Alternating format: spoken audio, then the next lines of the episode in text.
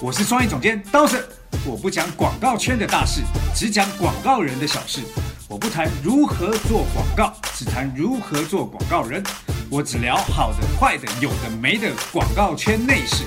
从广告人的各种德性中聊出一些人生道理。我要教你的事都是 CD 没教的事。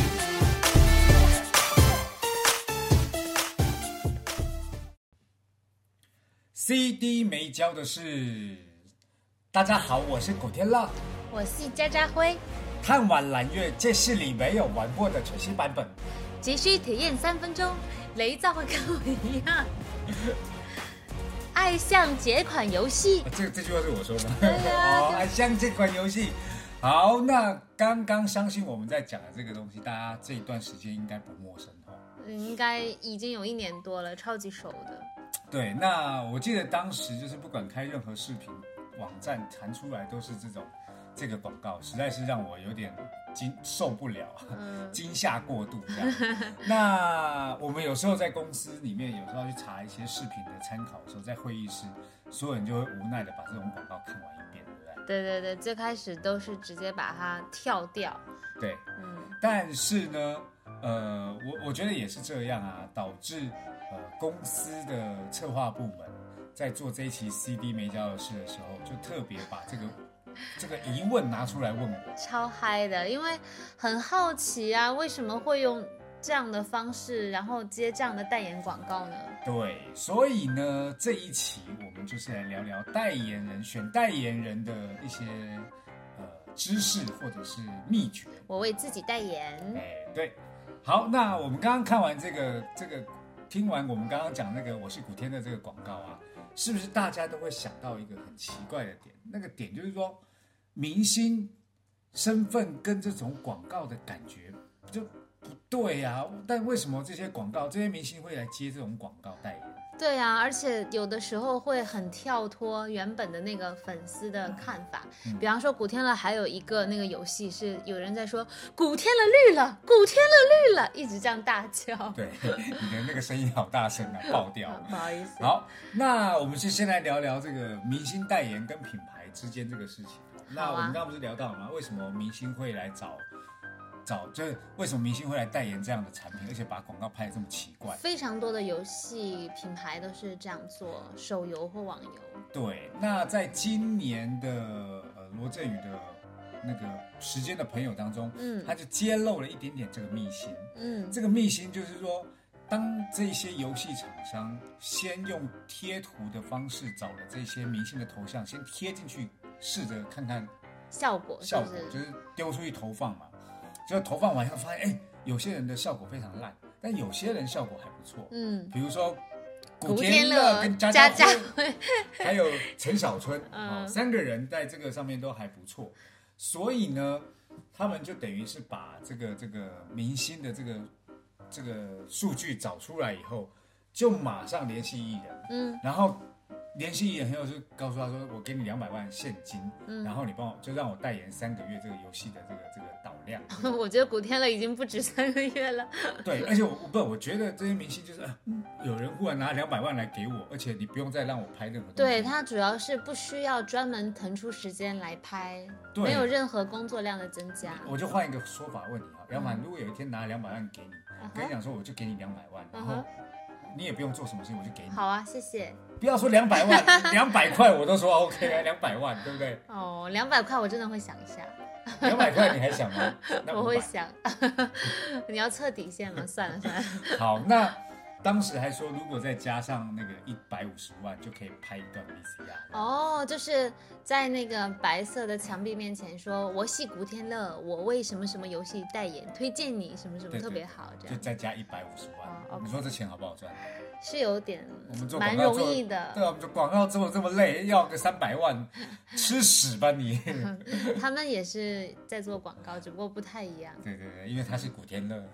好，那除了这之外啊，当然还有一些令人匪夷所思的广告。有一个我觉得是我小时候到现在一直的谜，不要说是你的谜，我来内地我看到那个，我也觉得这是个 谜啊。就是为什么罗纳尔多要举着金嗓 子喉宝踢球又不需要嗓子亮？他难道是因为嗓子响亮踢得好吗？好，这个事情呢，其实我也不知道，但是我们我们厉害的策划部门同事就去大量的收集答案。把各种香底儿啊、家底儿它都调出来。这件事情是这样，是金嗓子喉宝的创始人江佩珍女士呢，江在妈妈，对，在二零零三年皇马来北京的时候，嗯她就派一台奔驰去机场接罗纳尔多不是机场啦，去他的饭店。哦哦，哦，去嗯饭店接罗纳尔多，然后呢，一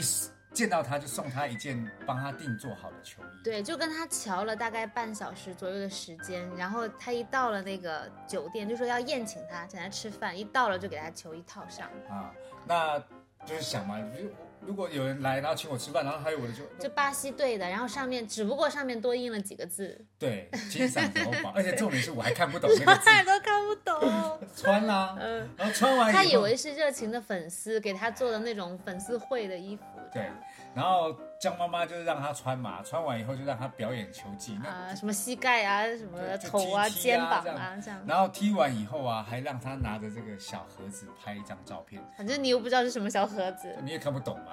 然后拍完以后，九九月罗纳尔多离开北京以后，这一个广告就上线了， 多可怕、啊！好可怜啊，罗纳尔多。对，但是这个事情还有后续，你知道吗？什么后续？后续就是罗罗纳尔多知道这件事情以后，他非常生气，嗯，然后那让个我我也生气啊对，江妈妈就给他了一笔钱，就是让他哎，不要生气，给你一笔钱，就感觉就是好像给你点代言费这样，对对对对后补给对你对。对补给他嘛。嗯，但是后来江妈妈花了更大的钱，请了另外一个球星，谁呀、叫做卡卡，是不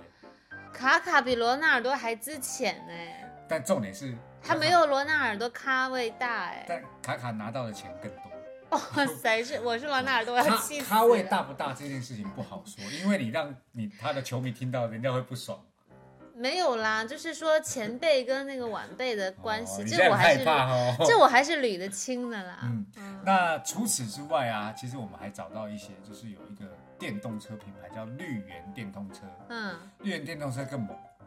他是怎样？皇马几乎有八个球星，七八个球星都都都帮他们代言。就是已经那是已经到了小小罗的时期了哈。对对对对，嗯所以所以这样看起来，感觉好像皇马的人都比较好骗，有没有？ 对，绿源有可能是跟他签的啦，哦这个你也不能 没有没有明确的那个证据。好，那讲到这一些啊，其实也有很多明星，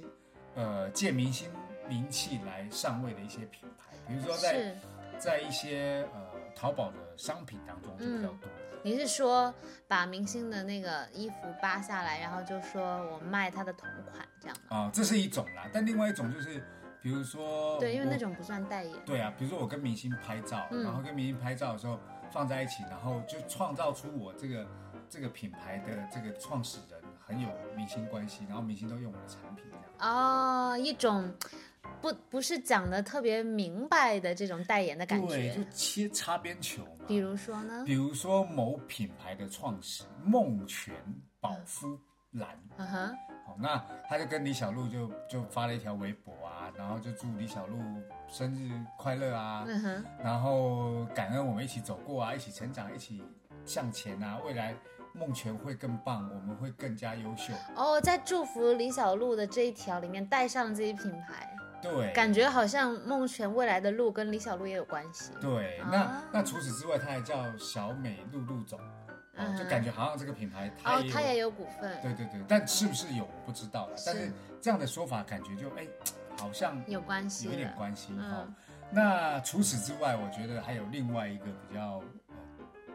呃倒霉的球星，谁呀、就是又是球星麦迪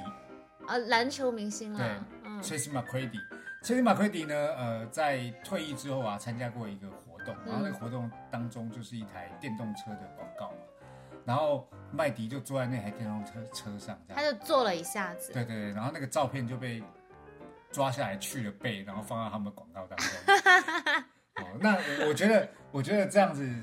就是明星不知道可能就算了，但嗯明星知道可能就很尴尬。嗯，那肖像权经常被乱用，也是对蛮郁闷的。那像我自己以前有个潮牌，嗯我有个类似这样的例子。 ，Merster 嘛，对对对，我的潮牌 Merster 嘛，那因为我的潮牌当时被了一个很大的集团给收购了，嗯那这集团呢也是运动品牌，呃运他们有运动公司嘛，嗯，那当时他们就经营 WCBA 中国女篮，中国女女女子职业篮球联赛嘛，嗯那当年他们就问我说，哎，那个我们那个 WCBA 的全明星赛啊、因为大家都是同一个集团的嘛，那我们的潮牌来赞助一下吧，然后我想说哇，赞助一个职一业。支球队耶，不是一支球队，是一个全明星的，就是啊，整个比赛，整个比妈赛哎呀，就是整个女子女子篮球里面最高顶级的那几个职业是球员。是，那他我就问他说赞助要多少钱？他说哎，自己公司对不对？不用钱。我想哇，这么好啊，不捡用钱便宜对对啊对。然后他就说，但是有个条件，就是你要帮我们呃 WCBA 的所有球员，女生球员嗯设计呃今年 WCBA 的那个那个明星赛的限量的服装。我想说哦，好啊，那没问题啊。嗯然后呢，呃，我们当时就开始设计了。后来设计的时候就遇到一点小小的难题，什么难题啊？因为 WCBA 的女生虽然她们是女生，但是呢，她们都是打篮球的，哦所以，特很高大，也不讲高，就比较高啦。嗯，所以我站在旁边，我很小女生，你知道吗？小男生，对小奶狗，对，那所以我们当时在帮他们做衣服，就就是比较男生打篮球那个样子的嗯潮牌，然后那个 WCBA 的整个过程有那个限量版的衣服，然后他还穿我们的所有衣服在走秀。嗯，那你们赚啦。对，而且重点是那一场比赛还上了 CCTV。哦，中央五肯定会播的对嘛。对对。嗯那除此之外，林书豪也是我们那个以前那个运动经纪公司的的的球员嘛，嗯所以我们也帮林书豪做过一些这样的东西。所以算来我也有蹭过一些明星代言的事情、哦。 但你那个还好，你那个是，呃，知情并且是被邀约的。对嗯对对对对。那其实当然还有很多事情啊，比如说郭德纲藏藏匿排排油，的对事对情对，他后来一直在自黑。对对对。那其实讲到这一些啊，呃，我们要聊到一个比较特别的点。嗯那个特别的点就是有很多明星，其实在不红的时候拍的就是一支广告而已。对结果他对他来说就是演员接了个活儿，对，后来不小心红了，哎，就变成代言喽。啊对而且这个对对代言的费用啊，事实上就会变得好像也收不太到，嗯，就是出名之前嘛。那只能说一件事情，就是选他的那个厂商非常有眼光。是，所以选代言人真的是一门手艺来的。真的，那其实要讲到这件事情啊，我在呃广告的呃历程当中，嗯，也经历过这样的事情。在我刚入行没多久，你是说你？被人挑去做代言了吗？不哦是，是我刚入行在广告公司的时候，我就见证过这样的那个那个成成功。哦，当时黑松沙士啊，台就湾是的那个喝起来很像风油精一样的台湾饮台湾饮料。料对。当时黑松沙士啊，就找了何润东嗯拍广告。嗯那找何润东拍广告那时候，何润东还是一个呃模特，还没有出道还，没出道，是一个模特。那也是帅帅的啊。对，但是那个时候啊，就已经就在选角的时候，就大概知道啊，他可能未来会会会当明星。接戏这样。对，但是也不知道这个人到底行不行。对，因为很多要当明星，最后没有红的也很多嘛。对，但是还有黑松沙士还先启用他来拍这个广告。嗯那当时呢，在拍那个广告，我还是美术助理，嗯所以当休息的时候，我就跟何润东在一起，我们两个就在聊天，然后聊一聊，发现我们还有共同认识的何朋润友东。很帅哎，你现在认识他吗？我跟你讲，然后呢，这件事情过后，大概十几年之后，嗯有一次，我已经来到北京了嘛，嗯大概去年、前年、大前年，嗯我在万达广场索菲特酒店，嗯，我还遇到他，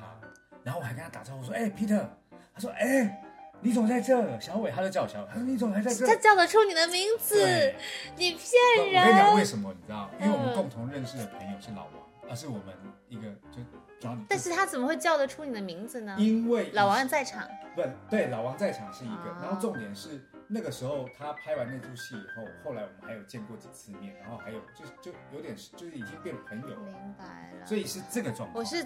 最近看《那年花开》前一阵子，然后会特别喜欢何润东。以前我也遇到过他，只不过他不认识我。我在七九八遇到过我。们现在是开始要聊合同了 好哦是了，好吧了 下一个好，那除此之外，我们在自己广告公司的工作当中，也有一个很有眼光的客户，哎，对，哦嗯，那这个我知道了。在去年我们拍翼龙的广告的时候，嗯，我们就推荐了一个呃组合，爵士乐的组合，对，那个爵士爵士乐的组合呢，呃，在当时我们知道他们的时候，是透过我的音乐电台节目。嗯，那他的当时台湾他的歌曲呢，其实很白领都市白领的感觉，爵士的感觉，嗯，然后加上两个又是真的很好听。对，加上两个又是高材生，是北大的嘛。那那个时候我们会挑他的原因，是因为，呃，我们知道他们入围了金曲奖三个奖项，嗯，所以呢，如果他入围三个奖项，三三三个奖项，很有可能就一夕之间爆红。对，所以当时我们就说服客户，然后我们还带着他们去见客户。嗯那刚好翼龙的当时的白总也是北大的，嗯就还蛮挺这个学弟学妹的。然后呢，在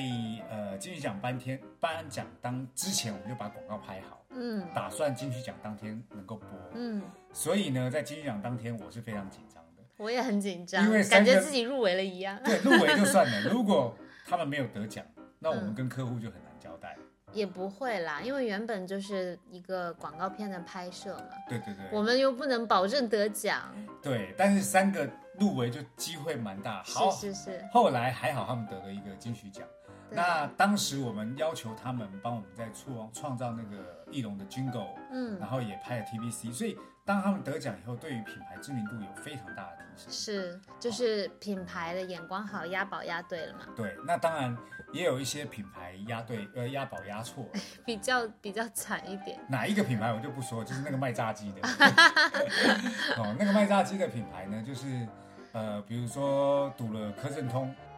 柯震东以后就出事了嘛，对对对，然后赌了薛之谦，然后被爆料了，对嗯那我觉得唯一比较好就只是谈个小恋爱嘛，啊对对对，哦鹿谈晗个谈对恋爱谈个小了，恋爱，小恋爱不算什么，嗯，但是他最近又签了很多，我就还蛮担心的。不要担心了，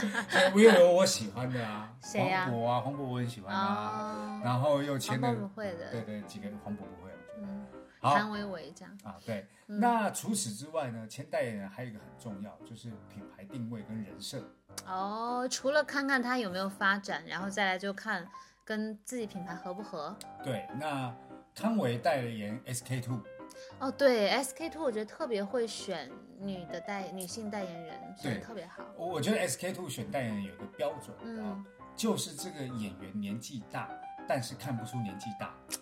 你这讲话就不爱听了。为其为什实么？不是，因为 SK two 在全球各个地方，尤其在亚洲，每一个地区都会选一个代言人。比方说日本，它当时有过林濑遥，林濑遥八五年的好像，当然嗯也有比较年长的，像小雪这种 level 嗯的。嗯嗯。那他选的汤唯嘛，汤唯也是我很喜欢的女生，嗯很有，气质啊！嗯真的。然后像男生的部分，欧珀莱选过陈坤，哦，陈坤就是那种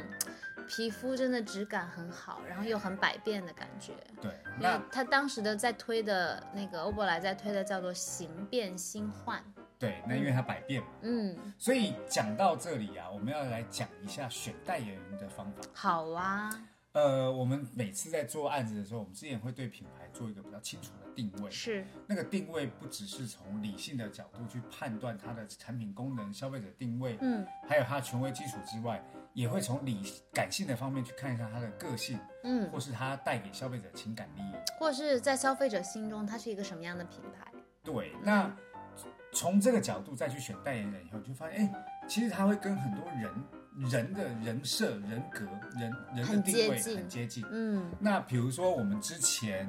呃，在我们现在在做的《一龙同城》，在嗯选张钧甯、嗯，张钧甯张钧甯。嗯那张钧甯就是呃喜欢旅行，然后很有行动力，对很有正能量的对阳光的女生那。就跟我们现在做《一龙同城》，他们是同城一龙是一样的这个定位。嗯那在选代言人的时候，我们自己会有一些方法，那个方法就是会去跟经纪人聊，哎，未来艺人在一年之内的计划是什么？嗯，其实是看品牌，如果品牌想要签一个三五年的，可能就会问三五年的计划；对对但如果是一年，就会问他一年的对，所以当时我们在做那个奶茶的案子的时候，花奶茶。嗯、对，我们就找过王大陆的经纪人嘛，嗯，那就问一下，哎，王大陆呃未来一年的计划啊，然后就讲哦，他有跟成龙拍片，然后跟什么什么电影要上这样，嗯就大概知道那个计划，你就可以判断哦，那在这一年之内，他有没有一些东西是可以拿出来呃炒作的可能性，内容的可能性，就是一方面是看看他有没有机会红起来，然后另外一方面也是判断他未来一年拍的戏或者是出的唱片跟这个品牌的调性会不会有冲突的地方。对，那当时我们选了一堆代言人，嗯后来确定要找刘昊然。对，因为还有排他的问题。对，那刘昊然那时候要找他的时候，他其实不红啊。就是因为那个时候很新嘛，作为新人出道，就是演高中生出道对的，对对对，所以我们当时选刘昊然，然后但形象特别好。对对，然后后来呃这个案子客户那边出了一点状况嘛，然后我们也没有请代言人，但是你看后来刘昊然刘昊然大红，对不对？哇，所以现在真的是所以妖猫传什么加起来，对啊，所以你看我们当时如果选了，然后客户我们继续做下去，押宝就押对啦，其实这个问题不是出在我们有没有做下去，是品牌他自己他没要有活下去 啊。对品牌的问题。好，那除了找这个代言当中啊，大家都觉得好像找代言人很难，事实上找代言人一点都不难。可是如果找一些特殊性的代言人，会不会就很有难度？啊，当然有难度啦。我觉得那个难度不叫做找到难度，我觉得那个难度叫做谈判的难度。因为因为你像一般明星的话，他都已经就是经纪人已经轻车熟路了，就是如果要谈代言，你要给我看到这些这些这些，然后我来判断，然后我可以给你这些这些这些，就很简单。对，那如果一些特殊身份的人签代言，比方说运动员呐、或者是特别的演员什么，怎么其办？实就比较难啦，因为我们嗯曾经找过呃那个那个那个画《灌篮高手》的那个艺人，呃那个那个画家井上雄彦井上雄彦。那嗯井上雄彦，因为他本身不是个艺人，他也不想要靠自己的名气去红，对，那他他还是画画嘛，所以嗯他当时说啊，我还有作品要做，所以他就没有接了。嗯但是还是联系到了。嗯嗯那除此之外，我们还联系过 AV 女优哎吉泽明步小呦，姐。 那吉泽明步呢？当时约了她，也是因为我们当时那个潮牌那个集团嘛。嗯，那呃，吉泽明步，我们邀请她拍了一支搜搜狗的广告，广告影片，对嗯广告影片。那在台湾拍，然后我也在，嗯所以在拍片的所以休你息跟时刻，对呀、你跟吉泽明步休息时刻做我什跟你么讲，？我跟吉泽明步休息的时刻，我们两个孤男寡女在一个休息室里哇面，塞，她看着我，我看着她，我们两个差点怎样？差点开始聊 天，我们两个也不知道讲什么。只是语言障碍而 已。我我几乎在那一个晚呃那一个晚上把我会的日文都跟他讲一遍，而我还跟他讲我的日文都是在你的片子里面学的，你真的有讲吗？没有 啦。哦然有后点过分感觉。对，，那我在呃那个在那个房间里面呢、啊我就开，心的都语无伦次了呢。我就为了要逗他，嗯， 我就开始变魔术给他看，然后变魔术的过程我就摸了摸过他的手，哎然后摸呦，过他手，然后变魔术的时候他也是害羞开心这样。哦然，OK。后，嗯对，还我蛮觉得是你比较害羞跟比较开心吧。 真的真的，然后我就给他拍了很多照片，然后我现在在看那些照片的时候，觉得自己好好傻，好像那个小粉丝一样，他还不叫粉丝，叫不做会像痴汉吧？不像是粉丝没问题，但是有一种我很了解你的感 觉，过于熟了。对，太熟了。嗯好，那呃，聊到这些，其实事实上一个好的代言人啊，对品牌的认知度跟知名度也非常大的提升。对，没错，那比如说，你们大家现在看一些关注一些明星微博，是那个微博当中，明星发的朋友圈呃发的微博，它下面都会来自于什么？哦，对对什么对，来自于什么手机？对那什么宇宙最智慧的 iPhone X 什么的？对啊！你看，代言华为或 vivo 的，就绝对不会用 iPhone 发。啊，对，以前小 S 他们代言三星，旁边也都是什么三星。对对对。嗯，那除此之外呢？我觉得还有一个呃运动员是我觉得非常非常敬业的，谁啊呀、有一个运动员就是呃勇士队的 Thompson。嗯， Thompson 就是一个非常呃非常敬业的代言人。怎 么说？因为呢，他代言了 Co- Kobe 的运动饮料品牌，可是加德勒呢又冠名了 NBA，、嗯哼所以每一次在赛后的记者会当中，都会有一罐罐加德勒饮料放在桌子上，而汤姆森坐上去就会把这饮料打 掉，然后换成自己代言的饮料，嗯，所以 还这蛮是一可个还蛮爱敬的。业的球员呢、我怎么记得有一个球员在 CBA 的时候也有一件这样的事情，他代言 Nike，然后好像哎，是不是？呃，还是台湾的球员，嗯、那个那个李学林哦啊，对对，因为在 CBA 当中，球鞋是李宁冠名的嘛，所以都全部都要要穿穿李宁的的鞋子，但是。那个谁，那个李学林就穿 Nike 的鞋子，那嗯穿 Nike 的鞋子就开始罚罚罚到一个最顶尖的时候，就以那个钱一起继续罚下去，嗯然后后来 Nike 就跳出来帮他付了所有的罚款。哦，这个品牌爸爸也还真蛮好哎的，还不错，还不错。嗯好，那其实讲到这里啊，品牌跟代言的关系是妙不可言，难舍难分啊。哦对，那除了香烟之外，很多品类都会找不同的代言人，所以找代言人是一个需要策略跟逻辑的思考。还要有运气。当然还要有运气，啊眼光好，思维更重要。不只要判断人红不红，还要判断这个人会不会出一些 意外。这真的很难判断啦。对啊，所以所以事实上，我们有一些判断的方式啊，比如说查百度指数、看新闻稿、公关稿、话题有没有黑料等等，然后还有同期艺人的比较。嗯，所以你看，我们当时在选那个奶茶的时候，这些所有数据就需要创意部、策划部的人大量的收集各种资料，然后进行交叉比对。是好，那也希望大家在选代言人的时候啊，呃，不要凭自己个人的喜好很难呢。 对啊，当时我们在选的时候，大家也都是个人喜好，对那我对对对这些对男对生一点感觉都没 有。但如果你叫我选 AV 女优，吉泽明步嘛，懂了懂了，知对对道对，了。好，所以我觉得大家还是要就是比较公正一点来看待这件事情。是因为毕竟是替，是由一个人替一个品牌来做决定的。对，嗯那今天呢，CD 没教的事啊，就是来教大家如何挑选一个好的代言人。嗯，那有啊也学是到东西。对，也谢谢大家今天的收听。嗯，如果大家有各种问题，任何问题的话，应该要怎么跟我们联系嘞？可以在公众号后台留言，也可以留言给我们的小 F。公众号呢就是 Funer 二零一六 F U N E R 二零一六。那小 F 的那个微信号呢就是 R E N U F U N E R，都对可以留言给我们。对，小 F 呢是一个美丽的小仙女，嗯哦，小仙女会在呃后台等着你跟你聊天，怎么弄得跟 AV 女优一样 啊？怎么了？给你你哦你自己想太多了。好，那今天 CD 美教室就到此结束啦。好那我们在下周一同一时间，请继续收听 CD 没教的事下周拜拜，拜拜。